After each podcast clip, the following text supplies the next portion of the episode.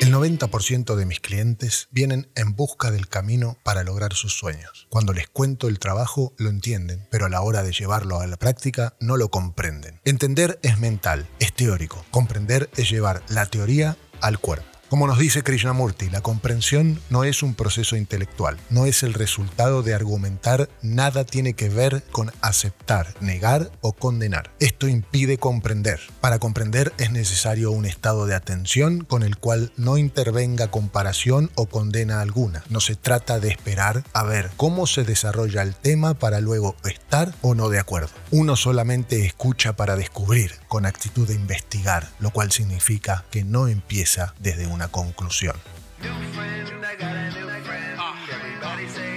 Hola, te damos la bienvenida al podcast Logra tu mejor versión de Matías Gandolfo, coach de alto desempeño. Visita nuestro sitio web matíasgandolfo.com para más tips, más herramientas y más contenidos. Comenzamos.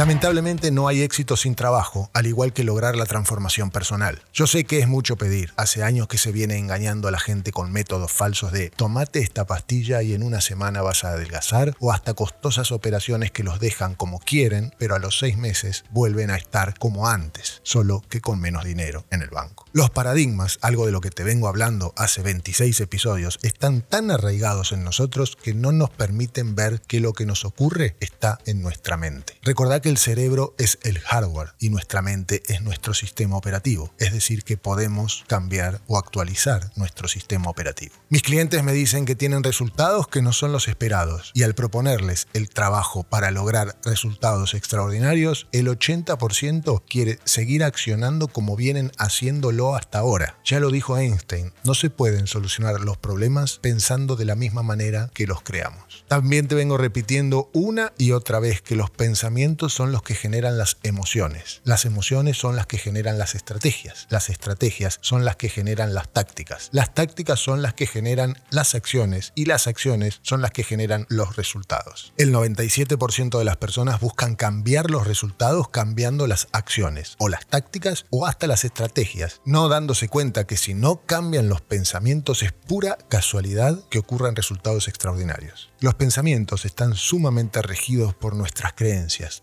experiencias, nuestras reglas, nuestras teorías y nuestro aprendizaje. Todo esto forma nuestro paradigma y se aloja en nuestro inconsciente. El inconsciente solo tiene la habilidad de aceptar y es el que maneja nuestro destino, no puede rechazar nada. Es por eso que cuesta tanto cambiar los paradigmas alojados allí. Nuestro paradigma es como unos anteojos, unos lentes. Si tenés lentes con cristales amarillos, vas a ver todo color amarillo. Si tenés lentes con cristales azules, vas a ver todo de color azul. Y si no supieras que tenés los lentes puestos, creerías que toda la vida es azul o amarillo o sus derivados. Me encanta hacer la analogía con los peces. El pez no sabe que está dentro del agua hasta que no sale de ella. Yo recopilé a lo largo de 30 años herramientas que ya estaban ahí para armar un propio método, para usarlo para mí, porque yo estuve ahí donde vos podés llegar a estar ahora. A los 17 años comencé a hacerme la famosa pregunta que Heidegger dice nos arruina la vida. ¿Para qué estamos en este mundo? A partir de ahí, con la ayuda de mi padre, empecé a investigar, a buscar responder de muchas formas esta pregunta, haciendo cursos de un curso a otro, de un curso a otro, hasta que fui tomando estas herramientas y armando mi propio método. Todo lo comprobé conmigo y lo sigo comprobando en cosas que sigo investigando y estudiando. Me apasiona el cerebro humano. Realmente yo no inventé nada, te voy a ser sincero. Todo fue inventado ya hace muchos, muchos años por los griegos. Desde Aristóteles hasta Epícteto pasando por Séneca o Marco Aurelio. Solo se le va poniendo un poquito más de condimento o ayornando a nuestra vida actual. Últimamente mis investigaciones están yendo por la filosofía estoica y es increíble cómo habla de lo que hoy la ontología del lenguaje, tan de moda, o Tony Robbins, uno de los coach más importantes, o Bob Proctor y hasta el mismo Robert Kiyosaki hablan. Con esto te quiero decir que todo ya está ahí afuera, pero solo un 3% de las personas pasan a la acción para lograr sus sueños. Si nos enseñaran estas herramientas en la escuela, ese 3% estaría hoy arriba del 50 o hasta el 60 seguro. Entonces, es importante que declares un quiebre, más allá de buscar ayuda para encontrar resultados extraordinarios. Los clientes que hacen la diferencia es porque declaran un quiebre real, de que esta vida que están viviendo no es la que quieren. Decir basta,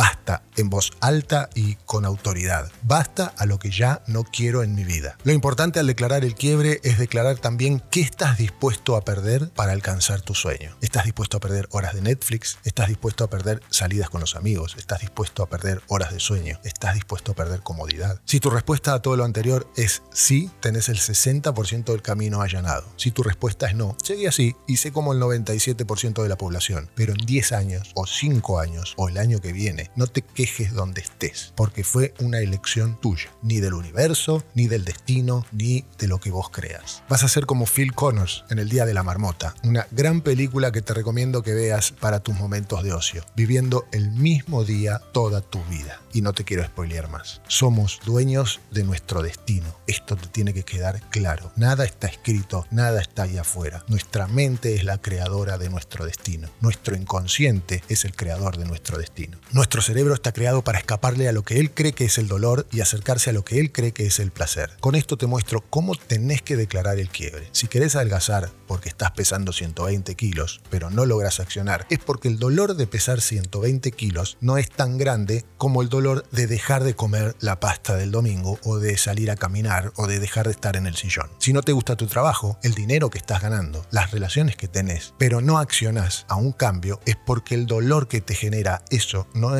tan fuerte como el miedo a la incertidumbre. Ahí es donde hay que declarar el quiebre, más allá de que sepas lo que hay que hacer o no. En principio decir basta. Conectate con ese dolor que te genera tu peso, tu vida, tus relaciones. Decí basta. No quiero más esto y escribite en algún lugar que veas muchas veces al día cómo querés estar a partir de hoy, quién querés ser, o hasta saca la foto de alguien que admires y pone tu cara en ella, hace un collage y ponelo en lugares donde los puedas ver, más de tres, cuatro o cinco veces al día. Hay una frase que no logro entender que es, más vale malo conocido que bueno por conocer. ¿Te das cuenta? Al declarar el quiebre, que ya hablamos en otros episodios de esto, nos hacemos cargo y luego comenzamos a hacernos dueños de nuestro destino. ¿Cómo? Hackeando nuestros pensamientos, tomando acción. Como ya te dije, tenemos entre 60.000 y 80.000 pensamientos diarios, de acuerdo a la teoría que vos investigues o leas. Estos son siempre los mismos, porque vienen de nuestro paradigma y no los podemos cambiar. Lo que pensaste ayer lo vas a pensar hoy. Sí podemos meterles un virus para que esos pensamientos comiencen lentamente a transformarse y trabajar para nosotros. Una vez más, somos lo que pensamos. ¿Por qué? Porque nuestro cerebro tiene un sistema de activación reticular que se centra en lo que pensamos. De esta manera, nuestro inconsciente es el que deja ver lo que ocurre ahí afuera, o parte de lo que ocurre ahí afuera. Una vez más, como decía Henry Ford, tanto si pensás que podés como si pensás que no podés, tenés razón. Si pensás muchas veces en quién querés ser, tu inconsciente va a buscar la forma para que logres eso que querés ser, porque siempre quiere tener razón. Entonces te propongo que por 21 días hagas este pequeño ejercicio que te conté. En tu corcho de metas eso que querés ser. Crear una imagen, una foto, con la casa, con la familia, con el auto, con la vida que vos querés tener. Y léelo y conectate emocionalmente más de tres o cuatro veces al día. Te puedo asegurar que si haces esto en 21 días, tu inconsciente va a comenzar a encontrar las acciones para ser esa persona que querés ser. Gracias por estar ahí. Te pido por favor que me ayudes a que más personas logren su mejor versión, compartiendo, recomendando, comentando y dejando tu reseña en la aplicación de podcast que uses. Yo leo todo y respondo a todo. Podés escribirme consultas, ejercicios o lo que te gustaría que hable a info@matiasgandolfo.com.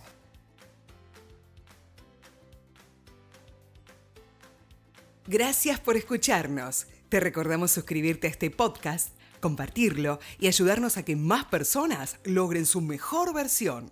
También puedes seguirnos en Instagram, arroba matías-gandolfo.